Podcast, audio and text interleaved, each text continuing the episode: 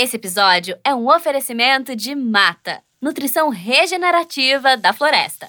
Uma seleção de 15 superfoods do bioma amazônico que nutrem o corpo e a mente. Seja muito bem-vindo ao Gregário Cycling Podcast. Eu sou o Leandro Bittar e essa semana por aqui no podcast a gente fala sobre os superfoods, os superalimentos que muitas vezes podem substituir uma refeição e são muito convenientes, principalmente para quem está viajando, como Lisandro de Almeida, um fotógrafo, um cara com uma história muito rica que durante 24 anos morou em Fernando de Noronha e depois decidiu encarar as montanhas mais famosas da Europa. Por lá, ele usou e usou bastante os superfoods. Ele conversa com o Álvaro Pacheco e o Nicolas Sessler sobre essa experiência, um papo que começa agora aqui na Gregário Cycling.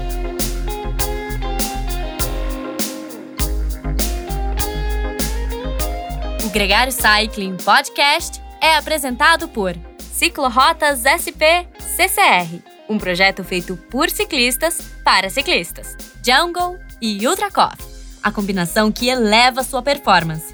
Plant Power, perform your best. Ciclovia do Rio Pinheiros, a ciclovia que revoluciona o jeito de pedalar em São Paulo. Saiba mais sobre nossos parceiros na descrição deste podcast.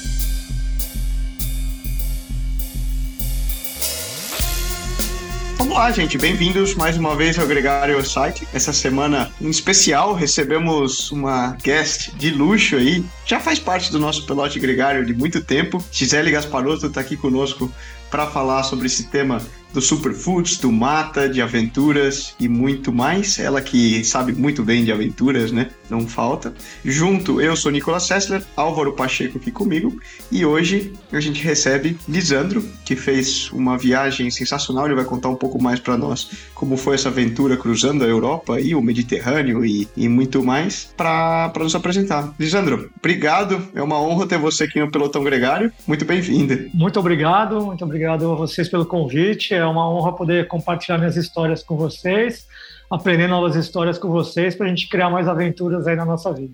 Cara, tem uma pergunta que é clichê aqui no Gregário, você tem que responder. Quem é você em 200 caracteres? Sou Lisandro, sou biólogo, oceanógrafo, me formei na Unicamp. Em 94 fui morar em Fernando de Noronha. Trabalhei como instrutor de mergulho, biólogo em um monte de ilha do Brasil. Virei fotógrafo, cinegrafista Sempre amei bicicleta, mas morando nessas ilhas eu nunca podia pedalar. E aí um belo dia eu resolvi que ia passar uma temporada na França, comprei uma bicicleta e descobri que o mundo não tinha mais fronteira. Lisandro, o que, que te levou a, figurativamente, levantar âncora e ir pelo mundo? Como eu falei, eu mudei em 94 para Fernando de Noronha. Durante muitos anos eu trabalhava em ilhas ainda menores, como São Pedro e São Paulo, Atol das Rocas, Antártida, tudo lugares bem limitados. A gente vivia sempre em três, quatro pessoas. E eu sempre gostei muito de cultura, de aventura e de desbravar as coisas, né? Me sinto um expedicionário de coração e de alma. E aí um belo dia eu fui fazer uma viagem para a Europa, passei de avião por cima olhei que tinha tanta montanha, tanta coisa, que o mundo era tão grande que Noronha, que eu amo, ainda vivo em Noronha, ficou um pouco pequeno para tudo que eu queria ter na minha vida. Fui para a França, comprei uma bicicleta e aí foi a salvação. Para não dizer a perdição. Mas dito isso também, hoje você mencionou, né? Você tem uma base na Europa, tem uma base em Noronha. Você funciona aí nesse, nessa dinâmica triangulando em vários pontos diferentes? Minha base real é em Fernando de Noronha. E aí eu resolvi que eu queria estudar francês, aprender uma nova língua, aprender uma nova cultura na Europa. Então eu passo temporadas na Europa. Né? Eu passo sete, oito meses, vou normalmente em fevereiro, março, alugo um apartamento. Até o ano passado alugava em Biarritz também, que é um lugar lindo para pedalar. que é... Sensacional, País Basco. Tour de France vai passar lá ano que vem? Na Vai. porta de casa, né? Porque sai de Bilbao, as primeiras três etapas são por lá, é. depois entra ali pelo, pelo canto de Biarritz e vai entrando para os Pirineus, né? Fazendo um adentro aí. Conhece bem a região. Exatamente, é lindo, né? E aí, chegando lá, me deparei com uma vida completamente diferente, né? Porque é uma cidade pequena, mas só que dez vezes maior que Noronha, para mim é uma metrópole, Biarritz, pelo que você falou aí, você deve conhecer, são só 30, 40 mil habitantes, no pé da montanha e do lado do mar, né? Para quem não conhece, para ter uma ideia, é conhecida como a Califórnia brasileira, a Califórnia europeia, e para mim se assemelha muito com o clima em Florianópolis, né? Então eu passo temporadas lá, alugo um apartamentinho simples, né, que eu vou sozinho, quarto e sala para mim tá ótimo, e volto sempre para Noronha. Aí lá eu comprei uma bicicleta e comecei a viajar bastante por lá. Ano passado eu fiz a travessia dos Pirineus, que é uma coisa assim, para quem pedala, é uma das viagens mais lindas que eu já fiz. Eu peguei um trem, fui até Barcelona, segui até o começo dos Pirineus, lá perto de Perpignan, lá em Figueres, né, em Cadaqués, as terras do Salvador Dali, e de lá eu voltei pedalando para Biarritz por cima das, dos míticos Turmalé, Sulora, Albisque, Bonágua, a gente já, a família lá já até fizemos um, um, programa aqui na Gregário sobre o Pirinaica, né? Sobre o Transpirineus, isso tudo, que ele comenta um pouco mais sobre, sobre esse rolê, porque é sensacional. Mas, cara, teve um rolê em especial, né? Que você estava mencionando fora do ar, que você saiu lá de Portugal, do, do Estoril, e veio cruzando, né? Cruzou todo o Mediterrâneo, foi sair lá na Grécia, inclusive passou pela porta de casa em Valência, e eu não sabia. Conta um pouco mais para nós como foi essa aventura, da onde surgiu a ideia de, de fazer essa viagem. Quando eu mudei para a França em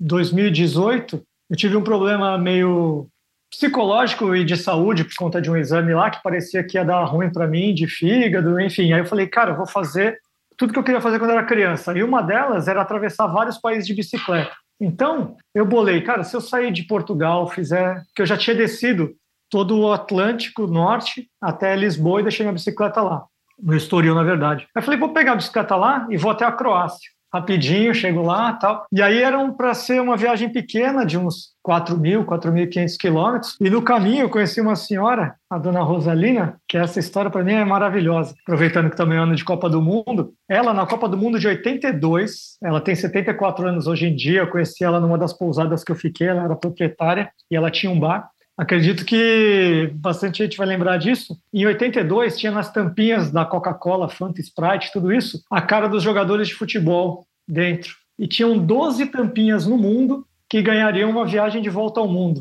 Essa dona Rosalina, ela mora em Alcala de Chiver, não sei se você conhece, ali perto de Barcelona, que é uma triangulação com Penisco, onde foi gravado O Senhor dos Anéis. Ela começou a me contar, uma senhora de uma cidade super pequena, de não mais do que mil habitantes, ganhou uma volta ao mundo em 82. Ela me começou a me contar com tanta emoção. Eu vi o olho dela brilhando, o meu brilhava junto. Ela me contando como era o Japão em 82, como era a Califórnia, como era Paris. Ela fez a volta ao mundo com a Fanta. Cada história que ela me contava, eu falava, não, minha viagem vai acabar na Croácia, não pode ser isso, né? Aí fiquei pensando, pensando, falei, vou fazer que nem o Júlio Verne fez. Não vou conseguir dar a volta ao mundo em 80 dias, mas vou dar a volta à Europa em 80 dias, né? Veja, quando eu cheguei na Croácia, peguei o mapa, sentei e falei, cara, eu tenho que chegar em 80 dias em Biarritz. Estava lá no dia 37, 38. Aí fiquei planejando, planejando, planejando. Aí meu planejamento me dizia para descer até a Grécia. Eu voltei lá da Croácia, desci toda a Itália, fui até a Grécia. No dia, na Grécia eu tinha no dia 7 de julho um ferry que sairia de lá, que poderia me deixar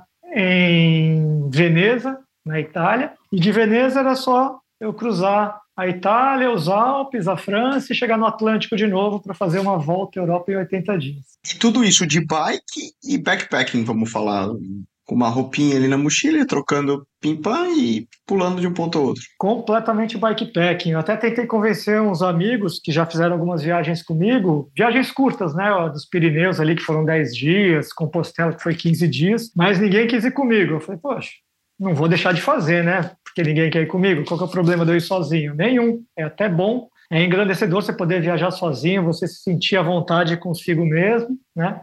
Porque no final eu defendo uma tese de que a única pessoa que vai ficar comigo até o final da minha vida sou eu mesmo. Então, a partir do momento que eu estiver me dando bem comigo mesmo, me entendendo comigo mesmo, todo o resto é uma consequência de felicidade. Muito aprendizado, hein, Lisandro? Essa, essa iniciativa de você sair sozinho para fazer alguma coisa requer muita coragem. Mesmo que você planeje, você fala, ah, eu planejei, eu sempre planejei, eu nunca fiz loucura, mas tem coisas que a gente não planeja e que acabam acontecendo, né? E aí a gente tem que saber ter essa, é, esse jogo de cintura para lidar com as situações que a gente não está esperando. E aí minha pergunta é, como foi isso, né? Você, mesmo tendo planejado tudo, você se vir em alguma situação em que você tem que mudar de rumo ou é, ajustar alguma coisa, alguma rota, e como você se preparou em relação a assim, a, dormir, a, a, alimentação, hidratação, como que você se preparou para tudo isso? É, vamos por partes, então. Eu tive vários perrengues eu cheguei a ser atacado, quase fui mordido por uma cobra, uma cascavel, na Croácia, que eu nem acreditei que era uma cascavel. Falei, não pode ser, no final era uma cascavel. Eu fui atacado por ganso, e o que mais passei perrengue foi com cachorro. Cachorro vim tentar morder. Na Grécia e na Albânia, era uns vira-lata assim de, de respeito, uns bichos assim de 30, 35 quilos, né? O caí, eu caí um dia só, que foi numa uma queda muito idiota. É, queda normalmente é idiota, né? É uma coisa que é super legal. E aí na Grécia mesmo que foi esse tombo, e foi, foi muito legal, porque, só um adendo, tem uma, uma baía que chega numa ilha de Leficadas, na Grécia, que é uma das ilhas mais bonitas que, que os gregos dizem ter, né? Que não é turística. E aí tem uma ponte de 500 metros para chegar nessa baía, e eu fui passar, a polícia não deixou passar, não pode passar a pé nem de bicicleta. Fiquei sentado lá esperando, aí a polícia veio para mim e falou: Cara, você não vai passar. Eu falei: Não, mas não sei o quê, tenta conversar. Não, cara, você não vai passar. Fui. Tive que dar uma volta numa baía de 180 quilômetros para chegar do outro lado. Mas só, só, uma pergunta: por que a ponte você não pode passar de carro nem de bicicleta? não, não, não pode passar a pé nem de bicicleta. Eu falei de carro, desculpa. Ah, só de carro. Só, só, só, de carro, ou ônibus ou caminhão. Só tá. veículo motorizado. Aí eu tentei, o cara não. Mas foi tão lindo porque são as adaptações da viagem. Eu queria chegar logo em Leficadas, porque eu tinha encontrado um piloto de drone, eu sou fotógrafo, né? Tinha encontrado um piloto de drone num posto de gasolina tomando café grego, que ele falou que lá era a ilha mais linda da Grécia, né? Que eu achei verdadeiramente, que um dos meus esportes preferidos é o kitesurf, eu vi que tem muito kitesurf lá também, deu vontade de dar uma velejada lá. Enfim, aí nessa volta que eu dei, foi incrível, porque óbvio que eu comecei xingando, né? Falei, caramba, vou ter que dar 180 km de volta, passar 500 metros. Aí cheguei numa cidadezinha, e é, o legal disso é que são caminhos que ninguém passa normalmente, né? São vilarejos isolados da Grécia, né? Não são pontos turísticos. Parei numa, no meio da Bahia, num hotelzinho lá para dormir. E aí fui comer, fui dar um mergulho, três tartarugas nadando comigo. Falei, nossa, estou numa Bahia. Dia seguinte, saí logo cedo, por conta, depois eu falar mais sobre isso, o calor estava muito insuportável. Saí antes do sol nascer, 5 da manhã. Na hora que eu estou passando assim, contornando um monte de golfinho, assim, na beira do, da estrada, sabe? A estrada um pouquinho mais alta do que o, do que o nível do, do, da Bahia, do mar. Os golfinhos. Aí eu resolvi que eu vi um negócio lá também, uma, tinha uma descidinha, tinha assim, área de inundamento, né? Não sei o quê. Eu falei, que engraçado, como eu moro em ilha, né? Área de inundamento, vou voltar a fazer uma foto. E, e né, desse inundamento, ver se fotografa os golfinhos. Aí eu tirei, desclipei o pé direito e fui tentar fazer a curva só com o pé esquerdo e um monte de bagagem. Nossa, completamente idiota. Tome aquele tombo ridículo, me ralei inteiro, fiquei todo ferrado. Falei, nossa. Mas tá cair, tipo, assim, tombei, sabe? O famoso tombo do clipe. Né? Que, a, que atire a primeira pedra, quem tá nos escutando aqui nunca tomou uma lambida dessa, né? Nossa. A gente sabe bem. Com certeza, não tem. Foi horrível. Aí fui bem ralado um tempinho, né? Mas foi legal. E aí os perrengues maiores são esses, né? Dos cachorros. Aí eu falei com o Meco, um amigo meu aí de São Paulo, o Márcio Santoro, Falei pra ele, cara, tá difícil esse negócio aqui, os cachorros. Ele falou, cara, pega um álcool gel, bota no bolso que dá certo, né? Aí eu falei, puta, onde que eu vou achar álcool gel? Eu comprei um desodorante vagabundo desses aí de, de plastiquinho, carregava aqui na, atrás no, no, bolsinho da camiseta da, de ciclismo. Puta, começou a dar muito certo. Cachorrozinho jogando desodorante no nariz dos cachorros, e ficava assim, eu passava, né? Você, como cidadão do mundo, literalmente, como é que você leva a sua alimentação? Que é, é o combustível de todos nós, né? Então, como é que você se relaciona no aspecto de alimentação? Eu, eu planejei a viagem bem legal, apesar de ela ter sido só solitária, sempre tinha, hoje em dia, com rede social, telefone, é sempre vai falando com os amigos. E aí, uns amigos meus estavam criando, um, tinham acabado de criar um produto liofilizado muito bom, que chama Mata, que é uma proteína, e eles me deram a sugestão de como tomar ela, né? Eu falei, puta, que máximo, porque uma viagem sozinho, de bikepacking, que inicialmente era para ser de seis semanas, no final virou 80 dias, é muito interessante como você planeja o transporte das coisas, o peso que você tem que levar e as necessidades realmente básicas que você tem, né? Duas camisetas, duas bermudas, uma calça, um tênis para ficar andando de sapatilha na rua, né? Levei barraca, levei tudo e espaço para comida. Que, que eu faço? Né? Pô, aí me propuseram, me ofereceram esse mata, eu achei demais. Eu levava uma, uma caramanhola de mata, né? que é proteína que só ela também não era suficiente, mas era muito boa, porque ela é low carb, né? Então, para a gente que está pedalando longas distâncias, o carboidrato é muito essencial. Então, eu completava essa proteína que é, eu, eu mesmo adorei, que você, tipo, na hora do almoço, se você vai parar num lugar e almoçar, comer um. Na Espanha, né? Imagina, eu vou comer uma paella na hora do almoço, conseguir pedalando mais 80 quilômetros depois, esquece da vida, né? Então, se esta existe, tem um porquê que ela existe, né? Não é, é à toa. Exatamente. Aí eu levava uma caramanhola de mata, né? Com uma dose equivalente como se fosse um almoço, um lanche bem reforçado. E eu ia parando, né? Comprando um bocadilho, uma tortilha, alguma coisa de carboidrato. Levava, levava bastante carboidrato carboidrato também, em gel. Eu tenho uma grande amiga que é nutricionista da, do Comitê Olímpico Brasileiro, já foi para cinco, seis Olimpíadas, a Roberta, na equipe de judô. Eu liguei para ela, ela até falou: Você só me liga quando está na roubada, né? pois é, tô cansando muito, tá tudo errado aqui, né? Ela falou: Não, cara, o que, você está fazendo? Aí contei para ela: Ó, esse produto que você está tomando ele é muito bom, mas ele é baixo de carboidrato. Então, para em algum lugar que você achar e compra carboidrato, fruta cristalizada e equilibra as duas coisas, né? Aí ficou perfeito. Fiquei tomando mata e também não dava para levar muito, né? Não dava para levar muito dessas proteínas, porque ela também pesa muito.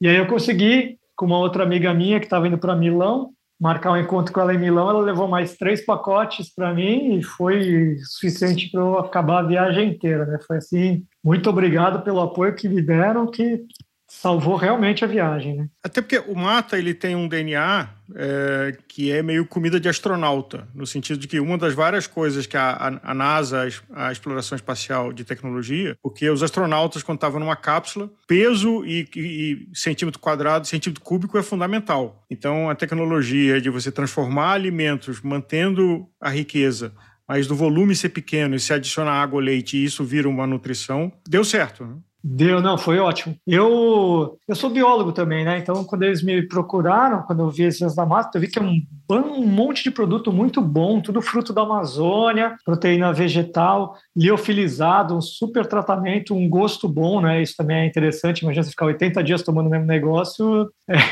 que seja bom pelo menos, né? Que tenha um sabor bacana, que tem, né? E aí eu levava essa caramanhola todo dia, né? Porque também, se eu pudesse, tomava dois por dia, mas também não podia tomar dois por dia, porque eu tenho um planejamento de viagem, não posso acabar com tudo de uma vez, né? Mas é super nutritivo, né? Nesse caso, principalmente porque quem é de alta performance ou de endurance, né? Eu me considero uma atleta amador, apaixonado pelo esporte de endurance. No endurance você perde muita proteína do corpo, né? Quando você, eu perdi nessa viagem 7, 8 quilos, muito de hidratação mesmo, né? Então imagina se não tivesse um suplemento proteico, só o carboidrato também não ajuda. Se não tivesse suplemento proteico, eu tinha realmente sumido do mapa, né? Minha pergunta, cara, desculpa interromper, é justamente isso. Se você, uma vez terminada a viagem, você chegou a fazer um acompanhamento de esgotamento físico, você fez alguma, por exemplo, análise de sangue, exame de sangue para ver se, como estava essa parte, porque no final, 80 dias pedalando constantemente por lá, longas distâncias, passa fatura no corpo, né? Você tem um desgaste natural e, e justamente, você comentou a utilização do mata, mas e aí, como que você terminou? Putz, é, realmente, só para dar uma ideia, eu pedalava mais ou menos, ficava na bike oito horas por dia, oito, nove horas. Né? Eu saía pedalando no começo, nove da manhã até as quatro da tarde, cinco da tarde. Depois, quando o sol começou a ficar muito forte, eu comecei a sair às cinco da manhã, né? A desidratação era grande pra caramba. E foram 8.500 quilômetros, minha bike tinha mais ou menos 30 quilos, né? Peguei os Alpes julianos, peguei os Alpes franceses, peguei os Alpes italianos, peguei o, o lado de lá do Adriático. Teve uma altimetria, eu adoro montanha, teve uma altimetria considerável, né? Então é um desgaste bem forte. Quando eu cheguei de volta, eu fui procurar uma dermatologista e fui fazer os exames de sangue, né? Eu estava bem cansado, obviamente, né? Que uma coisa sobre o cansaço, só um adendo, é bem interessante que quando eu cheguei na Grécia, era o que o dia 63, 64. Quando eu voltei para Veneza, era o dia 65, né? Então faltavam ainda 15 dias, 16 dias para chegar em casa e o corpo se entregou. Falei, Nossa, cara, minha cabeça tem que ser mais forte que meu corpo. Sabe quando você fala, cheguei? Você fala, não cheguei não, cara, falta 2.500 quilômetros, né? tem que atravessar mais dois países. Então, uns dois, três dias, você ia com o corpo sentindo aquele cansaço, né? E você ia melhorando a hidratação, aumentando proteína, né? Aí eu quase acabei com os matos. Tentando dar um boost, né? Com, com solução hidrossalina também, que eu acho essencial nessas coisas de endurance, né? Para você repor sal. Realmente eu cheguei bem cansado, mas estava tranquilo, né? Tanto que eu cheguei, cheguei acho que na segunda. Aí os caras vão pedalar quarta. Eu falei, você tá maluco, né, cara? Não, vamos quarta, não sei o quê. Eu falei, não, cara. Ah, não, então vamos sábado que a gente quer fazer um negócio lá. Eu falei, ah, vamos sábado, né? Aí os malucos queriam fazer, fizeram, né? Não, vamos ainda, não me falaram nada. A gente fez 230k com 4.800 de desnível. Eu falei, cara, vocês estão querendo me matar, né, bicho? Aí eu morri, né? Lisandro, você mencionou que você é uma pessoa curiosa e inquieta. Como é, sendo quem você é, morar numa ilha, onde você tem um espaço muito limitado de se deslocar e de mudar de cenas? Durante todo esse tempo aí, né, em 94, 95, quando eu fui, quando eu estava terminando a faculdade, eu fui morar em Abrolhos, depois fui para Tal das Rocas, aí em 90 e finalzinho do ano, fui para Fernando de Noronha. Tem muita atividade para fazer. Eu trabalhei muitos anos de instrutor de mergulho, como biólogo, como fotografia. Enquanto você está com a mente ocupada, o tempo passa rápido, né? O grande problema para mim é o ócio. Quando você está sem fazer nada, aí começa a bater uma, uma certa angústia de, pô, por que, que eu estou parado, né? Eu assisti o documentário há pouco tempo do David Bowie, não sei se vocês tiveram a oportunidade de assistir, é o Moonlight Dream, acho que chama. É espetacular, as entrevistas dele são, foram para mim, assim, mais uma experiência de vida, né? As coisas que ele fala, né? Eu não sou tão como ele, obviamente, né? A gente se espelha, tem referências na vida, né? Para mim, Bowie é uma delas. Ele fala tanta coisa interessante nesse documentário que você vê que o ócio ele pode ser criativo quando você está com a tua cabeça tranquila para que ele assim o seja, né? Senão você tem que estar tá produzindo alguma coisa, você tem que estar tá inventando, você tem que estar tá fotografando, tem que estar tá mexendo na bicicleta, tem que estar tá pedalando ou correndo para a endorfina circular no teu sangue, você conseguir pensar de uma forma diferente, né? Mas sempre de uma maneira bacana, né? Durante esse tempo todo, eu morei em ilhas. Noronha era grande demais até, né? Eu morava em ilhas. São Pedro São Paulo, por exemplo, não sei se vocês conhecem, é a última fronteira do Brasil. Na Copa de 98, a gente foi construir uma casa lá. É uma ilha de 100 metros por 30, que saindo de Noronha em direção aos Açores ou em direção ao Senegal, na África, são dois dias e meio de viagem de barco, né? É uma ilha de 100 metros por 30, que equivale a meio campo de futebol, né? Você, em vez de cortar no meio do campo, você corta no meio, ele na vertical, em vez de ser né, dois quadrados, você faz dois retângulos compridos, seriam desses retângulos. Lá é um lugar incrível para mergulho, né? E como biólogo, fotógrafo, é sempre uma curiosidade, porque nunca ninguém tinha mergulhado lá. Então você vai desbravando as coisas, né? Você vai descobrindo coisas, mergulhos incríveis com cardumes de tubarões, cardumes de raias. Eu cheguei a mergulhar já lá com cachalote, que é aquela baleia Moby Dick do filme, né? Do,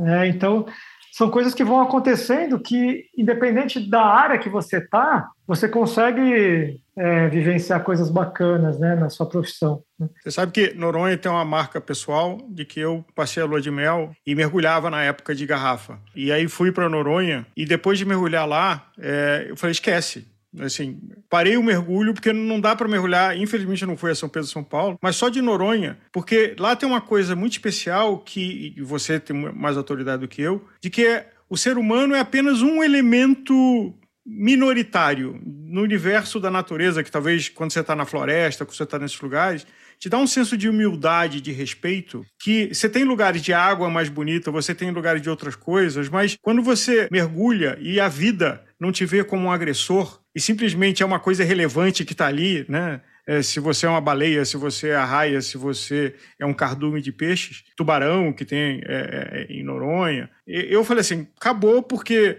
eu vendi tudo que eu tinha de equipamento. Quando eu quiser mergulhar de novo, vou chegar em um lugar, vou alugar, mas não acho que eu vou superar isso. Adorei esse comentário aí. Putz, é, eu compartilho 100% do que você falou aí. Quando eu saí de Noronha, Noronha, por ser ilha, né, não tem muita altitude, eu resolvi também que eu queria começar a escalar montanha. E eu achava fácil, isso aí eu até aconselho vocês, esportistas, se um dia puder fazer uma montanha de que seja seus 5, 6 mil metros de altitude, é uma lição de vida que você não acredita. Eu achei que eu estava bem fisicamente, né? Fui dois anos atrás falei mergulho, eu lembrei que eu fui atrás dos tubarões martelo lá em Galápagos. Aí eu fui subir o Cotopaxi, que é um vulcão que tem no Equador. Cheguei lá, achei, não, tá tudo bem. Não, tô, pedalei agora, acabei de fazer o caminho de Santiago de Compostela de bicicleta, tal, tal, tal, sabe? Quando você tá se achando tranquilo, você tá pleno ali, não, tá bom, tá bom, tá bom, não tô me achando maior que, que eu sou, mas também, não, dá para fazer. Cara, quando eu cheguei em... O excesso de confiança, né, Lisandro? É, é. Cheguei lá, em, fiz as aclimatações, cheguei lá em 5,200, é um negócio impressionante, o ar acabou, sumiu tudo, a cabeça funcionando, eu dava dois passos, falei, cara, não consigo andar, não consigo andar. Voltei para baixo da montanha, para três e poucos, fiquei dois dias ali descansando, descansando, tomando água para caramba. Dois dias depois eu fui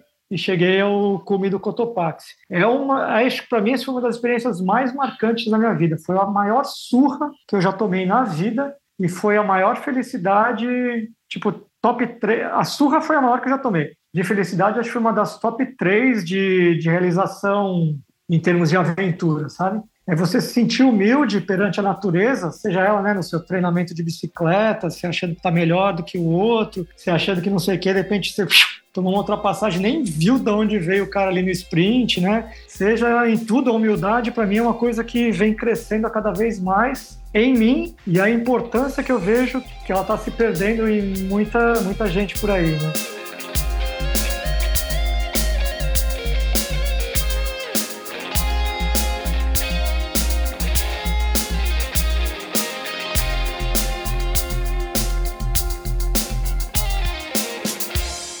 Conheça os produtos Gregário, itens de qualidade com a nossa identidade. A caramanhola preferida do pelotão com a nossa cara. Conheça a Fly Elite, edição especial Gregário.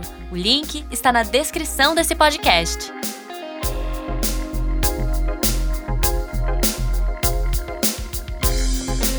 Você acabou de ouvir o Lisandro de Almeida e eu tenho certeza que, tanto quanto eu, ficou curioso para saber um pouco mais sobre as aventuras dele. Mas isso vai ter que esperar um pouquinho. A boa notícia é que o episódio Superfoods tem outras duas entrevistas muito legais com Edgar Calfá e Pamela Terra. As duas conversas já estão disponíveis para você no seu play de podcast favorito. Muito obrigado por chegar ao final de mais um episódio do Gregário Cycling aqui conosco. Um grande abraço e até a próxima!